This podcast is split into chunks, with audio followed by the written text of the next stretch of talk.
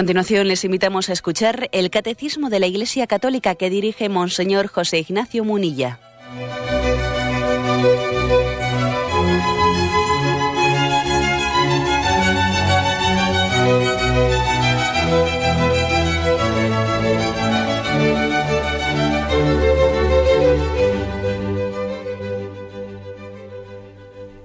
Un cordial saludo a todos los oyentes de Radio María. Un día más, con la gracia del Señor, proseguimos el comentario del Catecismo de nuestra Madre la Iglesia. Y entramos hoy en un apartado que tiene como título Promesas y votos. Es a partir del punto 2101. Y recuerdo el contexto en el que estamos, que es la explicación del primer mandamiento. Amarás a Dios sobre todas las cosas. Para examinar como si amamos a Dios sobre todas las cosas, el catecismo nos ha propuesto algunas reflexiones sobre nuestra fe, sobre la esperanza, sobre la caridad, sobre la adoración a Dios, sobre la oración. ¿eh? La oración es también un termómetro ¿no? de nuestro amor a Dios, sobre el sacrificio, sobre nuestra capacidad de, de sacrificarnos, ¿no? otro termómetro de nuestro amor a Dios. Aquí también se habla de otro aspecto concreto que también nos sirve para mm, examinar ese primer mandamiento, amarás a Dios sobre todas las cosas. El tema de las promesas y los votos que se hacen a Dios. Dice el punto 2101. En varias circunstancias el cristiano es llamado a hacer promesas a Dios. El bautismo y la confirmación, el matrimonio y la ordenación las exigen siempre. Por devoción personal el cristiano puede también prometer a Dios un acto, una oración, una limosna, una peregrinación, etc. La fidelidad a las promesas hechas a Dios es una manifestación de respeto a la majestad divina y de amor hacia el Dios fiel. Bueno, lo primero, si dividimos un poco este punto en, en varias afirmaciones, la primera afirmación es que bueno, hay distintas circunstancias en las que el cristiano está llamado a hacer eh, promesas a Dios, dice llamado. O sea, que no es que surja de tu subjetividad o, de, o que se te ocurra a ti. ¿no? Incluso hay momentos en los que la Iglesia llama al cristiano a hacer unas promesas. Y esas promesas principalmente son sacramentales. Los sacramentos se reciben libremente, pero al mismo tiempo conscientemente de las responsabilidades que se asumen. Y entonces aquí habla de cuatro sacramentos, dice el bautismo, la confirmación, el matrimonio y la ordenación sacerdotal. Son sacramentos en los que se hacen una serie de promesas. Y además, eh, hay que decir que estas promesas, este tipo de promesas, tienen mucho valor. ¿eh? Son muy importantes. Yo incluso diría, vamos, sin duda alguna, ¿no? No es que lo diría yo. Es que estas promesas son mucho más importantes este tipo de promesas que las que luego se le pueden ocurrir a uno hacer particularmente o devocionalmente, eso que no nos quepa la menor duda. Las promesas más importantes son las que, los votos y promesas más importantes son los que tienen lugar en el contexto de los sacramentos. ¿Por qué? Hombre, en primer lugar porque no se me, no se me han ocurrido a mí. ¿Eh? Siempre eh, pues hombre, cuando alguien, cuando alguien tiene la certeza de que es la Madre Iglesia, ¿no? la que nos pide que formulemos unas promesas para vivir bien en unos sacramentos, pues está preservado de subjetividad. Ya no soy yo, ya no soy yo el que, el que elige una cosa, ¿no? sino que me es dada. Y es mucho más seguro discernir la voluntad de Dios cuando recibo una cosa que cuando la busco yo. Eso también se puede aplicar a muchas cosas. Por ejemplo, a un sacrificio. Es mucho más seguro que es conforme a la voluntad de Dios. Un sacrificio que me ha sido pedido pues, por, por mi esposa, por mi esposo, por el superior de mi comunidad, eh, por, por quien fuere, ¿no? Alguien me pide un sacrificio.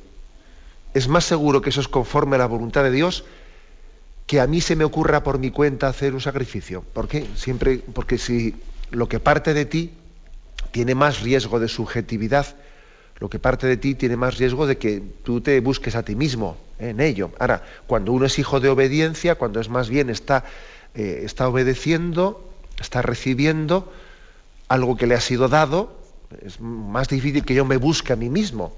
Estoy aceptando ¿no? algo. Por eso esto es, esto es importante. ¿eh? Es importante. Tiene muy poco sentido el que alguien busque sus sacrificios personales al mismo tiempo que no acepta los sacrificios que se le piden pues en orden a que el matrimonio vaya bien o la vida religiosa eh, o la vida de, la relación de, entre amigos etcétera no, no, puede ser ¿eh? es contradictorio. Es más seguro lo que me viene dado que aquello en lo que yo elijo y por lo tanto me puedo equivocar es más seguro ¿eh? y eso que eso que he dicho de del tema de los sacrificios, apliquémoslo a las promesas. ¿eh? En las promesas que uno realiza, bien, siempre se puede equivocar, porque igual eh, el Señor preferiría que prometiese otra cosa. Yo se me ocurre hacer una promesa, un voto, y, y el Señor igual está diciendo, pero mira, sí, hijo mío, si yo preferiría que le dieses más importancia a ese otro aspecto que tienes olvidado. Eso puede ocurrir perfectamente. Que el grado de prioridades que nosotros establecemos en nuestra vida, pues no corresponda con el grado de prioridades que Dios tiene con nosotros, ¿no? Bueno, por eso es más importante, mucho más importante, las promesas que están eh, incluidas en los sacramentos y que la Iglesia me pide que yo formule para recibir bien los sacramentos que las que a mí se me ocurran. Y además es que son más importantes y más determinantes, o sea que no es únicamente porque, porque no han nacido de mí y si nace de mí me puedo equivocar, no, es que además el contenido de esas promesas es más importante y es más determinante. ¿eh? Vamos a verlo, por ejemplo, en, pues en algunos casos concretos. ¿no? Aquí dice que son cuatro los sacramentos en los que se hacen esas promesas, bautismo, confirmación, matrimonio, orden sacerdotal. Como sería muy largo eh, fijarnos en en todas las promesas y además ya hemos explicado estos sacramentos uno por uno, los hemos explicado en el catecismo, ahora yo creo que sería excesivo centrarnos en eso, me voy a limitar al sacramento de la confirmación, que es donde el ritual pues, suele ser más prolífico, se extiende más a la hora de, poner en, labios de los jóvenes o de los adultos que se confirman unas determinadas promesas. Se proclama el credo y después de proclamar el credo se hacen unas promesas promesas de renuncia o de adhesión, ¿eh? de renuncia a Satanás o de adhesión. Entonces, por ejemplo, cojo el ritual y se, dan distintos formularios, ¿no? Pero bueno, se hacen promesas tan importantes, tan determinantes, tan ir a la esencia como estás dispuesto a luchar contra el pecado, que se manifiesta en el egoísmo, la envidia, la venganza, la mentira. Sí estoy dispuesto. Fíjate que no dice, ¿Estás dispuesto, o sea, prometes no pecar? Hombre, sería una promesa que, por desgracia, que por desgracia, mm, es que hay, que prometer cosas que están en el alcance. O sea, decir, prometo no pecar nunca. Hombre, esa promesa, ese voto no se puede hacer. Porque es que el que, el que esté el que esté seguro tenga cuidado, no caiga, ¿no? Es que, es que estamos llamados a no pecar, ¿no? Aquí dice, prometes luchar contra el pecado, es decir, lo que sí que está en tu mano, tú no puedes decir no voy a pecar nunca, eso no está en tu mano decirlo, pero lo que sí que puedes decir es voy a luchar contra el pecado, no voy a hacer las, las paces contra él, no voy a hacer un pacto, ¿eh? un pacto de mediocridad con mi pecado, ¿no? Voy a mantener siempre la lucha frente a él. Pues se dice, sí, estoy dispuesto. ¿O estás dispuesto a perdonar cuando te hagan una injuria? Sí, estoy dispuesto, aunque luego te cueste, aunque luego que te dice, estás dispuesto, ¿no? veamos, por lo tanto, qué tipo de, qué tipo de promesas ¿no? son las que, las que se hacen. ¿no? Y creo que, por ejemplo, aquí dice, prometéis confiar siempre en Dios en todas las circunstancias de la vida. Dice, tratar a los hombres como hermanos tuyos, lo prometes huir de caer en la adoración de falsos ídolos, vas a luchar por huir de tal cosa, ¿no? Del dinero, del poder, de la fuerza, etcétera, etcétera, ¿no? ¿Ves qué tipo de, promesas, ¿no? Dice combatirás todas tus debilidades, dice. Fijaros qué promesa, ¿eh? Sí, las combatiré. rechazaráis el mal amando a los demás para vivir en paz con Cristo. ¿eh? Bueno, son, son preguntas determinantes, ¿eh? determinantes. Por eso son mucho más importantes este tipo de promesas que las que se nos ocurren hacer personalmente. Por ejemplo, una de esas preguntas de, la confirmación dice, ¿imitaréis a Jesucristo? Sí, lo imitaré. Esa promesa es es, que es clave, es básica, es central en nuestra vida. ¿Cuál va a ser el modelo, el modelo que yo voy a seguir en mi vida? O sea, ¿cuál va a ser mi espejo, el espejo en que yo me voy a mirar?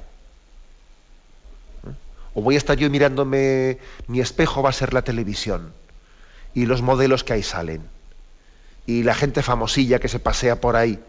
¿Cuál es mi espejo? ¿Tú a quién vas a imitar? Vamos a ver. ¿Cuál va a ser tu punto de referencia? Claro, o sea, que las promesas que se hacen en los sacramentos, claro, para eso la liturgia está inspirada en la palabra de Dios. Son promesas determinantes. Entonces, sería, sería una contradicción, pues que, hombre, pues que alguien diese más importancia a sus promesas particulares que a las promesas sacramentales. Es que no, eso está mal planteado. Y además seguro que caería en flagrantes contradicciones. Eh, pues yo qué sé, ¿no? Le voy a, voy a prometer no sé qué si, si ganamos el partido de fútbol. Anda, anda, mira tú. Compara tú, ¿eh? Compara tú esa, eh, esa, promesa con lo de imitaré a Jesucristo en todas las circunstancias de mi vida y mi espejo es Jesucristo y yo le voy a imitar a él, no voy a tener falsos ídolos. Uno puede hacer la promesa esa de que si gano el partido de fútbol, puede hacer esa promesa y en el fondo no está imitando a Jesucristo, sino que su ídolo es el Beckham o el otro, y está mirándose en un futbolista, no se está mirando, su espejo no es, Jesucristo, es un futbolista.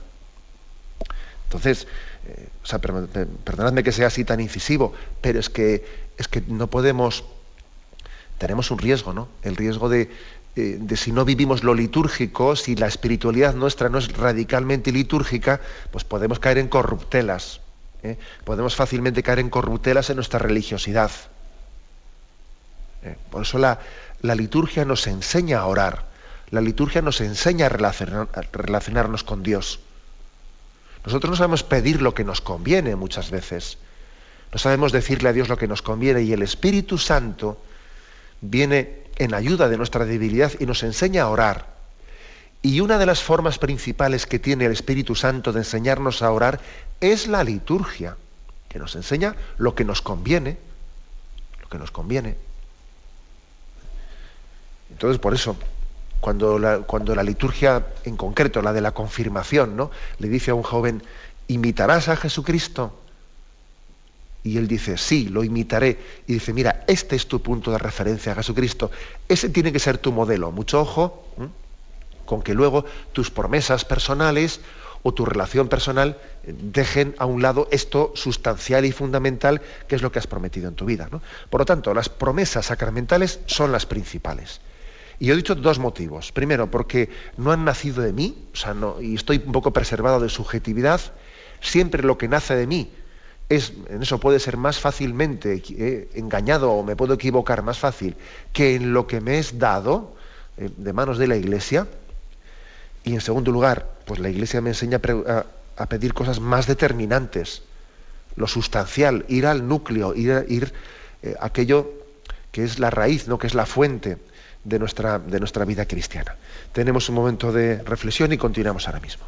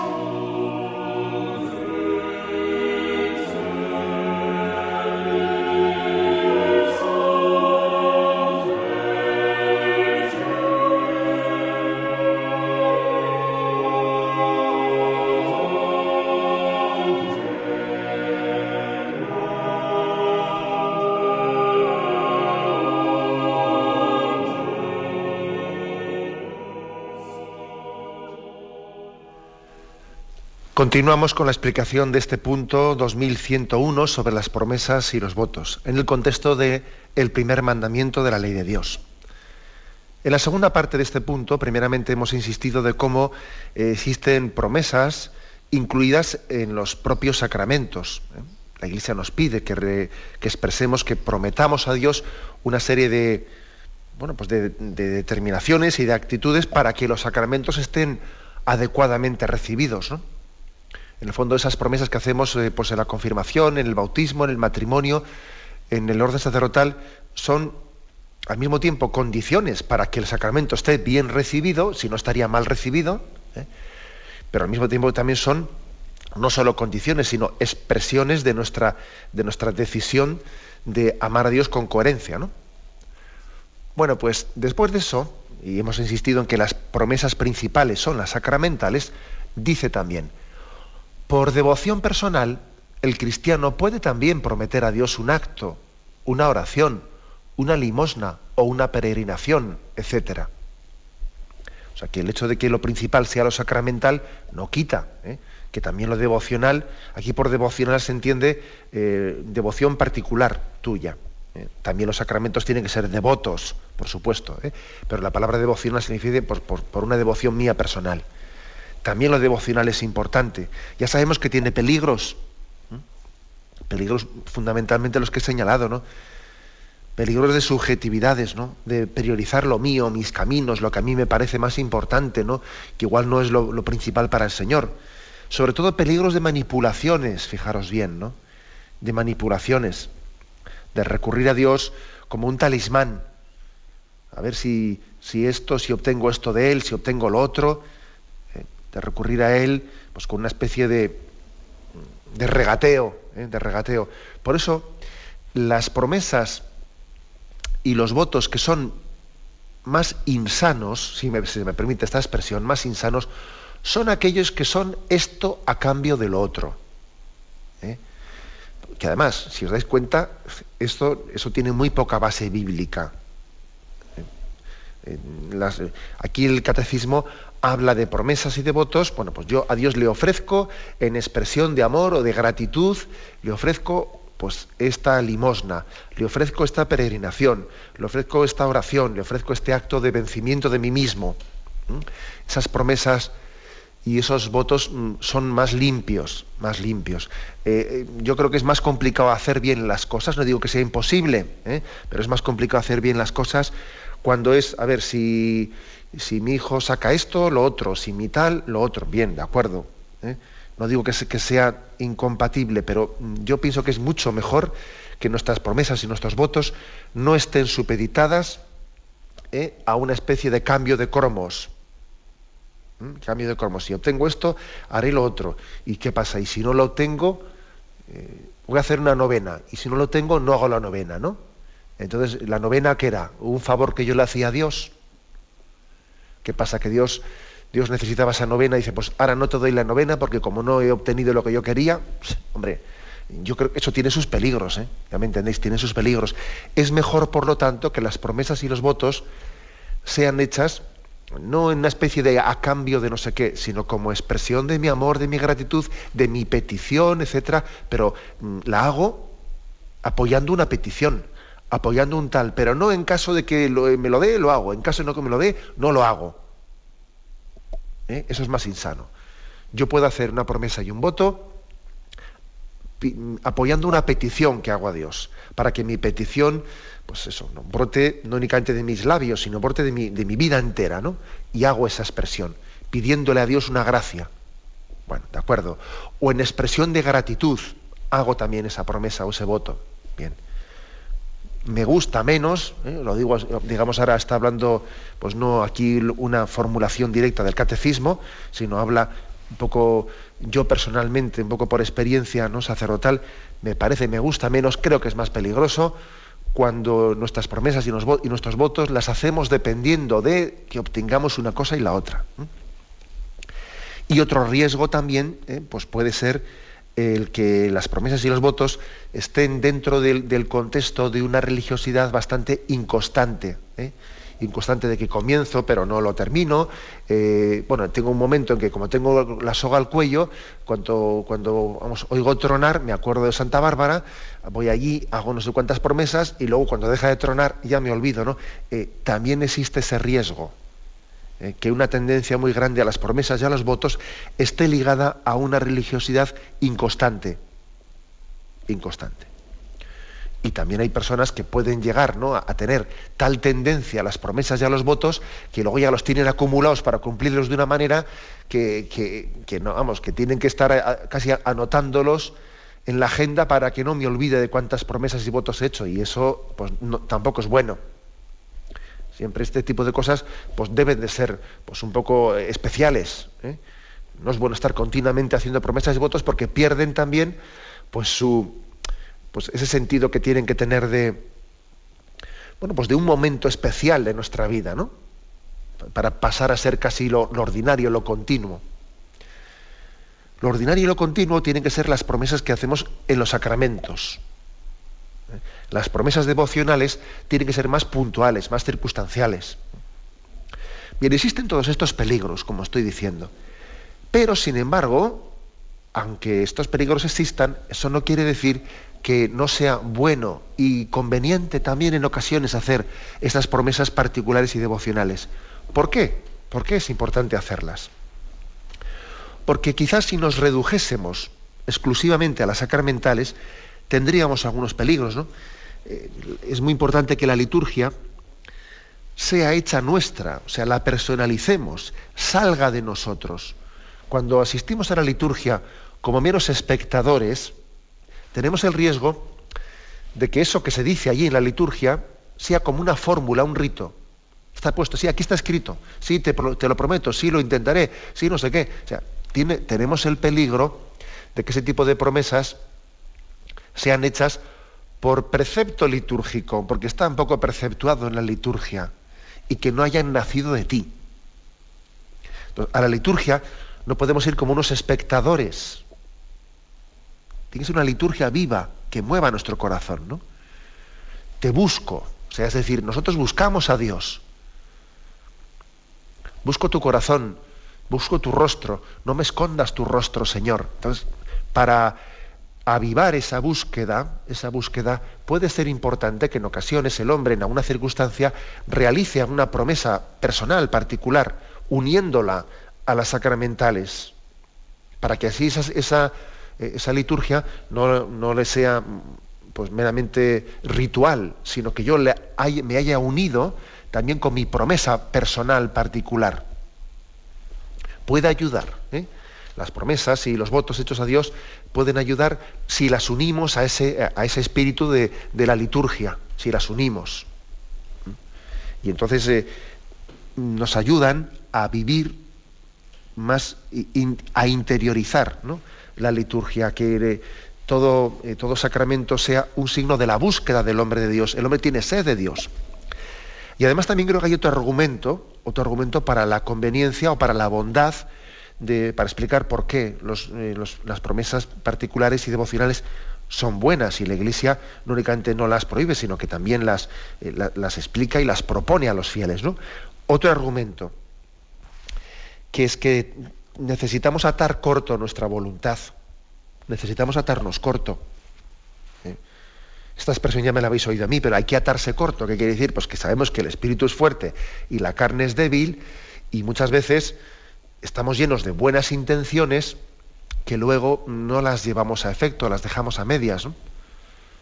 ¿Por qué? Porque digo, sí, tengo que hacer esto, tengo que hacer lo otro. Estaría bien esto, a ver si, a ver si, ese a ver si eh, suele ser muchas veces pues casi un signo de que el hombre tiene unos ideales que luego no lleva a la práctica, ¿no? Y entonces, como tenemos un pecado de pereza, de inconstancia, etcétera, pues necesitamos atarnos corto. Y dentro de esa, de esa necesidad de disciplinar nuestra voluntad, pues puede venir bien determinados votos o promesas hechas, ¿no? Pueden venir muy bien para motivar nuestra determinación para motivar nuestra determinación. Sí, es decir, es que quiero, pero hay cosas que quiero, pero luego necesito determinarme a hacerlas. O sea, es decir, mm, que sea de verdad, con todas las consecuencias, ¿no? Y entonces, bueno, pues me, voy, a, me voy a obligar también con una, promesa a que esto lo llevemos hasta el final. Y hago esta promesa, hago este voto delante de Dios. Puede ser bueno. También suele ser bueno consultar estas cosas, especialmente cuando tienen un alcance importante en nuestra vida. ¿eh? Puede ser bueno consultarlas. Es conveniente consultarlas a, un director espiritual cuando esa promesa adquiere ¿eh? pues un, rango que, bueno, que, que también hay que discernirlo. Parece que es prudente discernir la conveniencia o no conveniencia. Pero fijaros, puede haber promesas incluso que nos ayuden a no caer en el pecado. Uno dice, yo veo que para mí la televisión es fuente de tentación. O para mí el uso de Internet es fuente de tentación. A ver, voy a hacer una promesa, eh, voy a hacer un voto de utilizarlo de esta manera, fuera del noticiario de, o las noticias de tal, esto pues no lo pongo. O paso de las noticias, que las escucho en Radio María y que las dan mejor y punto. O tal. es decir, que, nosotros nos, nos obliguemos a nosotros mismos con ciertas promesas para de esta manera vigilar cierta proclividad o cierta tendencia que, nos puede hacer caer en el pecado, pues es que es muy bueno, claro. Eh, las promesas mejor hechas suelen ser estas, las que nos conducen a evitar las tentaciones de pecado. Estas son las promesas más importantes. Estas son las fundamentales. ¿eh? A mí de poco me sirven unas eh, promesas que, se van por las ramas, ¿eh? se van por las ramas cuando resulta que tenemos pues, cierta proclividad y cierta tendencia a, caer en el pecado, a, a, ponernos en la boca del lobo. Mm, enfoquemos por aquí la cosa, vayamos a la sustancial. Y, entonces uno tiene que decir, Señor, yo te voy a hacer, voy a hacer una promesa referente al uso de la televisión. Lo que no puede ser es que yo, dependiendo de cómo tenga el cuerpo y el estado de ánimo, eh, me pongo en el sillón delante de la tele, cojo, eh, cojo el mando a distancia y empiezo, empiezo allí con un zapineo que, que al final, más que ver lo que yo he elegido y he querido ver, eh, pues he acabado tragando lo que, lo que me han metido y lo que mi estado de ánimo no ha tenido la capacidad de, respuesta y, bueno, pues eso ocurre. Bueno, pues me voy a atar corto, me voy a atar corto, voy a hacer que, mi promesa eh, también esté referida a cómo yo me preservo, ¿no? Y cómo me, pongo bajo las alas del Señor, que el Señor quiere cubrirme con sus alas. ¿Mm? Bueno, pues esto, cuando, cuando decimos en el Padre Nuestro, no nos dejes caer en la tentación. El Señor a veces nos responde, y tú no te pongas en ella. No me digas únicamente, no me estés pidiendo únicamente, no me dejes caer en la tentación, vale, vale, y tú no te pongas en ella. Bueno, si, tienes esa debilidad, haz esa promesa. Venga, y sé firme y sé fiel en, ese cumplimiento.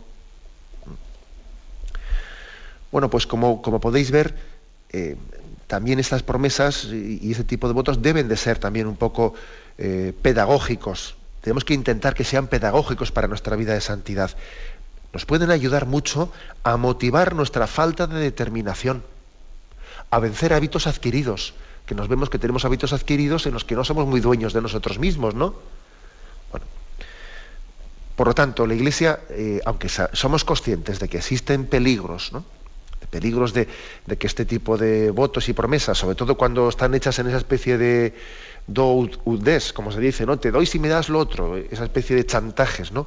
y manipulaciones ante Dios, cuando, aunque existen esos peligros que deben de ser purificados, por supuesto, ¿no? pueden ser también hechas correctamente esas promesas. Pueden y deben, ¿eh? en circunstancias concretas. Tenemos un momento de reflexión y continuamos enseguida.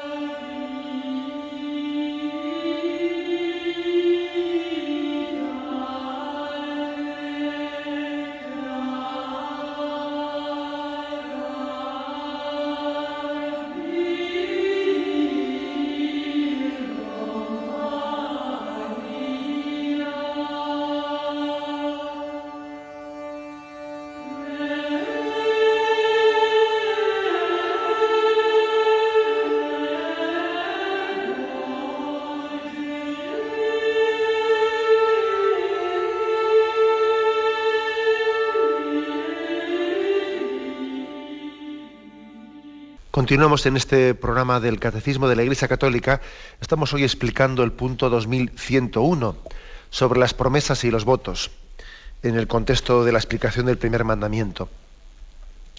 Finalmente este punto 2101 concluye diciendo, la fidelidad a las promesas hechas a Dios es una manifestación de respeto a la majestad divina y de amor hacia el Dios fiel.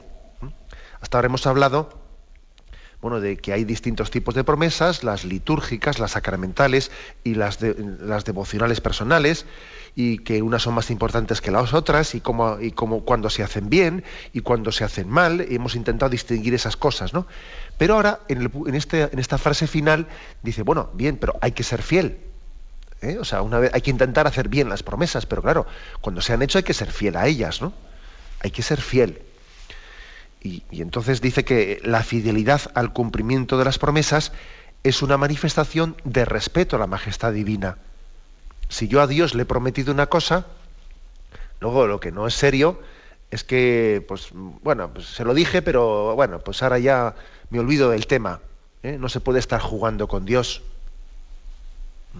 Y resulta que si a una persona le prometemos una cosa, y luego no lo hacemos, dice, ay, no, no, es que se lo he prometido, tengo que hacerlo. Tengo que hacerlo, claro, pues que se lo dije ya, ¿eh? Si no se lo hubiese dicho, pues que se lo dije. ¿Y con Dios qué pasa? O sea, claro. Bueno, pero como, como eso no lo oye nadie, ¿no? no se lo dijiste a Dios, ¿no? ¿Y Dios tú crees que no lo oye o qué? O sea, lógicamente esto, vamos, eh, seamos serios, ¿no? Seamos serios porque Dios es alguien es alguien, es una, es una persona, es el Padre, son tres personas, el Padre, Hijo y el Espíritu Santo. Y luego, luego mm, si, si, a nosotros mismos nos exigimos seriedad en lo que hemos prometido con el prójimo, ¿qué no diríamos de Dios? Que Dios es la infinita majestad, ¿no? Y su señorío, lógicamente, se debe de corresponder en que nosotros le tomemos en serio. No podemos ser nuestras vanas de que ahora digo una cosa, pero luego me la auto, ¿eh? me, me la autodispenso y luego Podríamos ser falta, podríamos pecar de falta de seriedad. ¿Cuál es el motivo? No? El motivo por, el que también el catecismo nos pide tener esta conciencia de la importancia de fidelidad. Pues aquí se nos remite, el mismo catecismo nos remite al punto 1064, donde hablaba del Dios del Amén. El credo, el credo terminaba con ese, termina, ¿no? Con ese amén final. Dice, así pues, el amén final del credo recoge y confirma su primera palabra, creo. Creer es decir amén a las palabras, a las promesas, a los mandamientos de Dios. Es fiarse totalmente de, de Él, que es el amén del amor infinito y de perfecta fidelidad. La vida cristiana de cada día será también el amén al creo de la promesa del bautismo. Es decir, que Jesús, la vida de Jesús ha sido un amén a la voluntad de Dios Padre. Es, el amén aquí quiere decir la fidelidad. Así es, así sea. Dios me bendiga, Dios bendiga este, esta determinada determinación de, de ser fiel. Y entonces nosotros tenemos que ser los cristianos pues, seguidores de ese, de ese amén, de ese amén. Fiel es Dios, ¿eh? se dice también eso en varios, en varios lugares. Primera Corintios 1.9. Pues fiel es Dios, por quien habéis sido llamados a la comunión con su Hijo Jesucristo. Es decir, Él, cuando el Padre decidió entregar a su Hijo, no digo, lo voy a entregar. No, no lo voy a entregar. Bueno, sí, me, estoy, bueno, casi igual, em, he decidido que sí, y al día siguiente que no, no. Es decir, Él nos ha enseñado a ser el Dios del amén. Y Jesucristo, Jesucristo es el amén.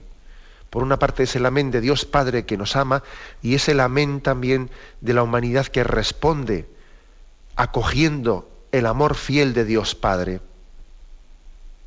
Amén, en el sentido de que, Dios Padre nos ama y no lo podemos dudar. Y amén también en el sentido que respondemos a ese amor. Y Jesús, en su entrega en la cruz, pronunció ese amén. hágase. ¿eh? Es el amén también que pronunció la Virgen, la Virgen María. Bueno, pues estos textos, también no he leído el de 1 Corintios 10, 13, dice, no habéis sufrido tentación superior a la medida humana. Y fiel es Dios, que no permitirá que seáis tentados por encima de vuestras fuerzas. O sea, es decir, si, Dios es fiel, Él también te dará la gracia de la fidelidad, de poder decir amén. Dios no te pide nada por encima de tus fuerzas.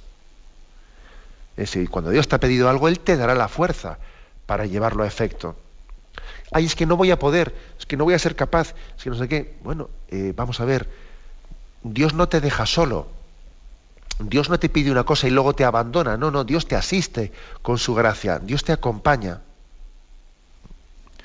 Bueno, por lo tanto, aquí lo que lo principal que se nos, eh, que se nos enseña es esto. Eh, es, el, es la fidelidad, eh, la fidelidad a, a, esa, a esa llamada de Dios. Fiel es Dios. Él no fue primero sí y luego no. Y también nosotros tenemos que ser hijos de esa fidelidad. ¿eh? de esa fidelidad. Bueno, yo me imagino que también algunos oyentes estarán diciendo, bueno, y no puede ocurrir que una persona haga una promesa y luego se dé cuenta que se equivocó en la promesa que había hecho, que se dé cuenta que no era prudente, eh, etcétera, etcétera. Bien, podría ocurrir, ¿eh? podría ocurrir, eso no vamos a, a negarlo. Y Quizás en ese caso lo más propio o lo más prudente es para que no caiga en el pecado de la subjetividad, de que yo lo digo, yo me lo como, yo me lo autodispenso. ¿eh? Porque claro, hay un cierto, ¿cómo discierno yo eh, cuando me he dispensado de una promesa por un motivo de prudencia o por un motivo de pereza o de conveniencia o de, yo qué sé, ¿no? Pues yo creo que sí que en esos casos la prudencia nos dicta que conviene, si, si hay alguna promesa que, que uno le pueda, pueda juzgarla como, o pueda sospechar, ¿eh? pueda sospechar, que no es que me cueste, es que aparte de que me cueste, es que pudo ser, pude cometer un error, ¿no? O sea, pude obrar de una manera muy carnal haciendo esa promesa, bueno, pues lo prudente parece que es que someta al consejo de un director espiritual, pues, eh, pues la conveniencia de dispensarse de esa promesa o cambiarla por otra, etcétera. ¿eh? Siempre yo creo que esa humildad de la consulta nos preserva de, de muchas tentaciones. Pero, como es lógico, después de hablar de las promesas y de los votos, la Iglesia Católica, como no podía ser de otra forma, nos habla de la fidelidad, porque las cosas no se hacen para no, las, cosas no se prometen para no cumplirlas. ¿Eh? Pues para eso sencillamente no se prometen y no se, no se está jugando con las cosas, ¿no? En resumen, en resumen, y, lo dejamos aquí, que las promesas deben de ser expresión del amor a Dios. Estamos hablando del primer mandamiento. Amarás al Señor tu Dios con todo tu corazón. Las promesas tienen que tener el contexto de dárselo todo a Dios. Soy todo de Dios. A ti me consagro. En el fondo, consagrarse está también dentro de, esta, eh, de este mismo sentido. Es decir, todo tuyo soy. Es el totus tus famoso. Todo tuyo soy. ¿eh? Y entonces, en, realidad estamos consagrados a Dios plenamente por el bautismo. El bautismo nos hace hijos de Dios. Somos plenamente suyos. Y luego, luego en la vida, remarcamos ese somos totalmente de Dios con algún tipo de promesas que en el fondo es eh, detallar lo que estaba incluido en el totus tus del bautismo. Porque el bautismo es, soy totalmente de Dios. Si Dios es mi Padre, pues todo, toda mi vida, todo mi ser es de Dios. ¿no? Bien, pero, pero también en ese contexto de que, de que a veces el ideal así grande, luego también hay que concretarlo, pues puede ser bueno determinadas eh, promesas que las, litúrgicas, por supuesto, ¿no? Aunque las litúrgicas no hacen sino explicitar lo que ya estaba en el bautismo. ¿eh? Claro, se explicita lo, esencial que estaba en el bautismo. Y las devocionales, que también tienen que intentar concretar en circunstancias concretas lo que, lo que yo había prometido en la liturgia. Pero que quede claro que las promesas y los votos tienen sentido como expresión de ese primer mandamiento. Amarás al Señor tu Dios con todo tu corazón, con toda tu mente, con todo tu ser, que es lo fundamental. Ese es el espíritu de las promesas y de los votos. Y de poco sirve en la letra si no está acompañada del espíritu. ¿eh? Hay que tener cuidado de que las promesas que se hacen estén hechas en este espíritu de expresión de amor, de entrega de corazón al Señor nuestro Dios. Lo dejamos aquí y ahora pasamos a la intervención, a la participación de los oyentes. ¿eh? Podéis llamar para formular vuestras preguntas sobre este tema del que hoy hemos hablado o también sobre otras cuestiones que hayan quedado pendientes. Podéis llamar al teléfono 917 107 700. 917 107 700. Sí, buenos días, ¿con quién hablamos? Buenos días, mire, le llamo desde Murcia. Adelante. Mire, monseñor, la pregunta es con respecto a la, a la limosna. Eh, mi caso es que yo tengo una economía desahogada, digamos, ¿no? Entonces, aunque de para diferentes cosas, eh, aproximadamente creo yo que será sobre un 10% de los ingresos, pero para mí no supone un sacrificio, porque no, no, no es quitarme de lo... Comprende lo que le quiero decir, no es, no es un sacrificio, entonces yo, ¿qué le parece a usted esto? Porque... ¿Me oye? Sí, sí, le escucho perfectamente. ¿eh? Le respondo por la radio.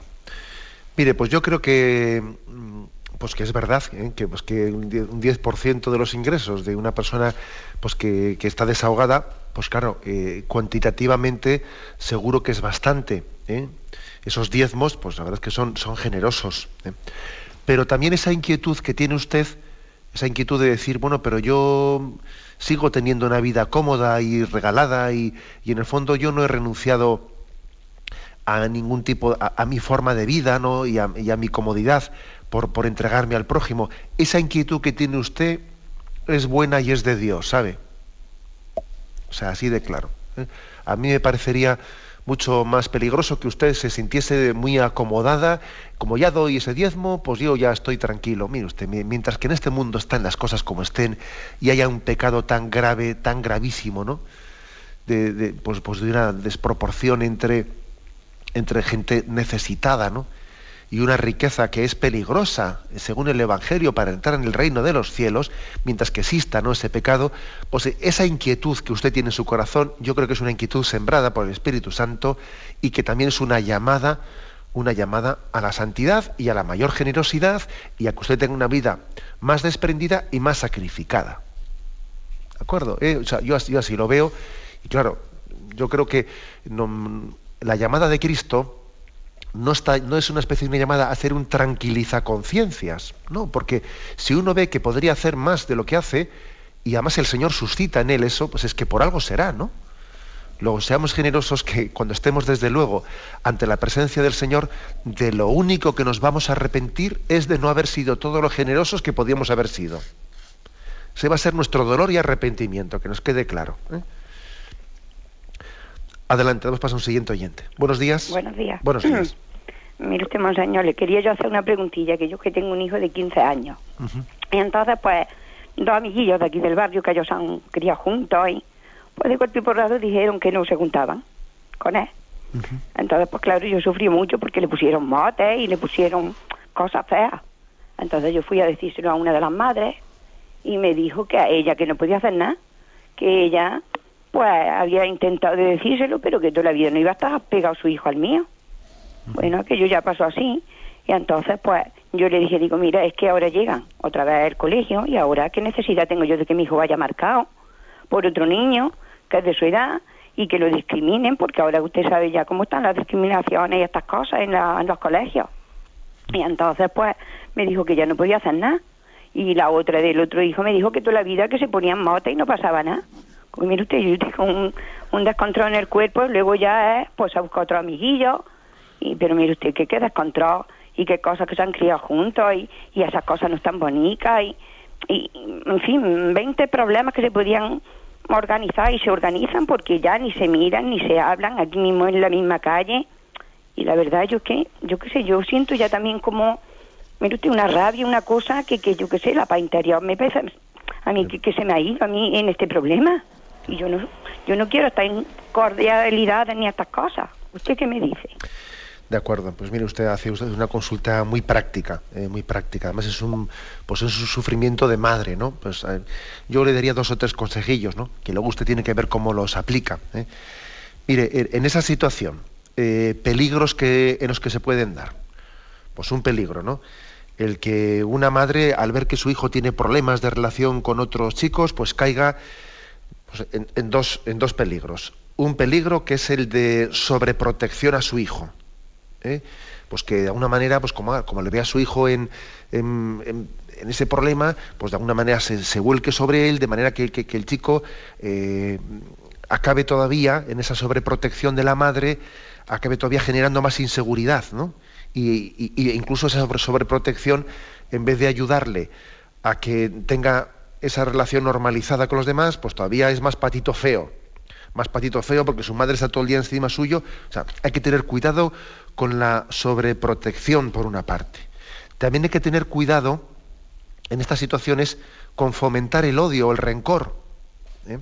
Porque claro, es otro peligro, ¿eh? el peligro de que en este caso pues uno diga, pero, pero, pero, pero qué malos son, ¿no? Pero no sé qué, no sé cuántos, ¿no? Y entonces mm, que nosotros ante ese problema y salgamos de ahí como diciendo, vamos a ver, no, pues mira, nosotros somos los buenos y ellos son los malos, y entonces vamos, se genera eh, pues una lucha, una tensión y una rabia de devolver mal por mal y, y pagar con la misma moneda, etcétera, etcétera, y meterse en una espiral de, eh, de odio que es, fatal. Y yo creo que estos son los dos problemas, los dos peligros principales. Y frente a estos dos peligros de sobreprotección y de fomentar el odio, el rencor, yo creo que en estos casos lo que hay que hacer es ayudarle a un hijo a que tenga autoestima, a que no se acompleje, a que caiga en cuenta que porque alguien diga tres tonterías, ¿no?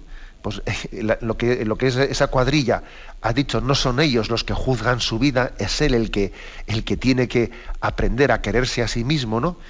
es decir, ayudarle a, que mantenga la autoestima por encima ¿eh? de esa especie de desprecios juveniles, a que eso no le afecte, a que él se, a se quiera a sí mismo por otras referencias, no únicamente por lo que esa, esa cuadrillita diga de él, ¿no? a que tenga una autoestima y al mismo tiempo yo diría que aprenda a seguir adelante, ¿eh? seguir adelante, pues sin devolver al mal con mal, ¿eh? diciendo, bueno, yo estoy por encima, o sea, yo no, yo no necesito de vuestra... ¿eh? o sea, yo, no, no, estoy mendigando que me hagáis caso, no estoy mendigando que me hagáis caso para ser feliz. Yo voy a buscar ser feliz en esta vida sin estar mendigando eh, que vosotros me aceptéis. Es, por lo tanto, no fomentar el odio, no fomentar el rencor y al mismo tiempo fomentar la autoestima, ¿no? y, y, buscar las amistades cristianas, lógicamente, que compensen ¿no? esa, esa falta de... Pero bueno, creo que estos son algunos consejos concretos que se me ocurren. ¿eh? Adelante, vamos a pasar a un siguiente oyente. Buenos días. Hola, buenos días. Sí, le escuchamos, adelante. Mire, eh, creo que tiene usted la radio encendida, ¿se puede apagarla? Sí. Preguntarle, sí, sí, voy a apagar la radio. Yo quisiera preguntarle sobre la compasión. Mm, tengo un amigo en el cual ya llevo ya tiempo en el que me está pidiendo dinero y entonces pues yo ya le ya estoy un poquito cansado en el sentido de que venga, venga, ya llevo ya por por ocho mil y pico euros y, efectivamente no he recibido todavía ni un euro. Y cada, yo no sé, le hablo, es mi amigo, pero yo qué sé, ¿cómo puedo hacer yo esto? ¿Qué compasión es esa? Bueno, de acuerdo, a un pequeño eh, criterio le doy que, como usted se puede imaginar, pues un caso muy concreto, muy particular, es difícil, eh, así pues por la radio, dilucidarlo, ¿no? Yo creo que también hay que hacer un discernimiento cuando estamos eh, hablando de ayudar al prójimo, de ver hasta qué punto una persona necesita, ¿eh? o sea, necesita nuestra ayuda, la utiliza bien o también eh, tiene una, serie de desórdenes personales, una serie de desórdenes personales que son los que acaban malgastando, malgastando los recursos.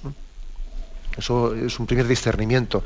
No siempre lo que una persona me pide es lo que necesita. A veces a una persona que no, que malgasta el dinero, pues hay que decirle, oye, mm, perdona, pero no te voy a dar este dinero porque sé que lo estás gastando mal.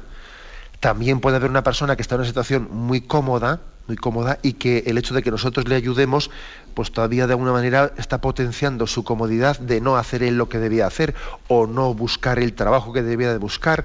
O sea, cuando nosotros vemos que una caridad eh, pues está de alguna manera siendo excusa para una falta de entrega, también lógicamente tendremos que ser exigentes, ¿no? Y puede ocurrir también que, pues que, que no sea ese el caso sino que verdaderamente hay una persona que, hace todo lo que puede hacer en su vida y que, que además es muy austera y, el, dinero en absoluto lo malgasta, pero es que verdaderamente está necesitada, ¿no? En cuyo caso, pues tendremos que aplicar también la doctrina del Evangelio de ¿cuántas veces? ¿Siete veces o setenta veces siete? ¿eh? O sea que estos discernimientos, en fin, son los que se me ocurren y usted pues pida luz al Espíritu Santo. Bien, aunque sea muy brevemente un último oyente. Buenos días. Buenos días. Buenos días, adelante, escuchamos. Bueno, es de León, ¿eh? Adelante. Yo hace unos días que usted dijo, mm, mm, explicó esto de fe, esperanza y caridad, ¿no? Y la limosna. Pues a mí es que me suena muy mal lo de la limosna. Yo, yo creo que, que, que, que es muy triste decir que yo te voy a dar una limosna. Tendremos que dar lo que en realidad debemos de dar, pero sin sin limosna y sin que nos sobre. Mm. Así decir, pues oye, yo te doy de lo que a mí me sobra y que no me sirve. No, no me parece, y con relación a lo que dijo esta señora hoy por la mañana, también que, que bueno, que ella que se quedaba un poco a disgusto porque era mucho, es que en nuestra conciencia está lo que debemos de dar, no de limosna. Porque es, es que es muy triste decir, toma que te doy una limosna a cualquiera que no, que no, puede ser, me parece a mí. Perdóneme. Bien, de acuerdo, brevemente le digo por la radio una cosa. Mire, yo creo que eh, a usted, eh, usted lo que está diciendo es que hay una palabra que le ha caído antipática. No porque el concepto que expresa esa palabra sea malo en absoluto, sino porque la utilización que esa palabra se ha hecho ha llegado a ser antipática. También pasa eso con la palabra caridad. Yo no quiero caridad, yo no quiero que me hagan caridad, yo no quiero que tengan compasión de mí, lo que quiero es que tengan justicia. O sea, es decir, hay palabras que son maravillosas porque forman parte de la tradición de la Iglesia, como la palabra compasión, como la palabra caridad, como la palabra limosna, que son, son palabras maravillosas, utilizadas dos mil años en la tradición de la Iglesia, que lo que ocurre es que en el contexto actual en el que estamos son utilizadas de una manera que son súper antipáticas, claro. Yo no quiero que me tengan compasión, yo no quiero dar pena, ¿eh? yo no quiero que me tengan caridad, no tengo pero vamos a ver, yo creo que tenemos que distinguir entre el lenguaje cristiano y esas utilizaciones, esos conceptos que, a veces en, el, lenguaje profano han llegado a hacer antipático el concepto cristiano. ¿eh? Entre cristianos, lógicamente, yo creo que debemos de reivindicar los términos cristianos. A ver si vamos a dejar hablar ahora de caridad, de compasión o de limosna, ¿eh? que eso forma parte es un lenguaje bíblico, es un lenguaje bíblico. Y, bueno, otra cosa es en el contexto en el que estemos, uno tendrá que verlo, pero reivindiquemos el lenguaje bíblico. ¿eh?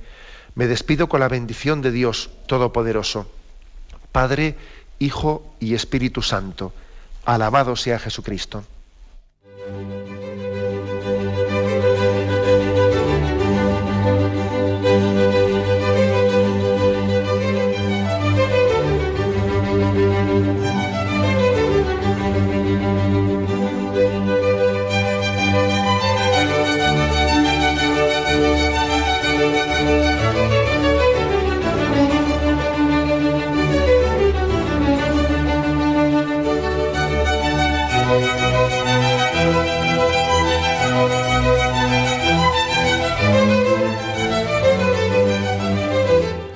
Han escuchado en Radio María el Catecismo de la Iglesia Católica que dirige Monseñor José Ignacio Munilla.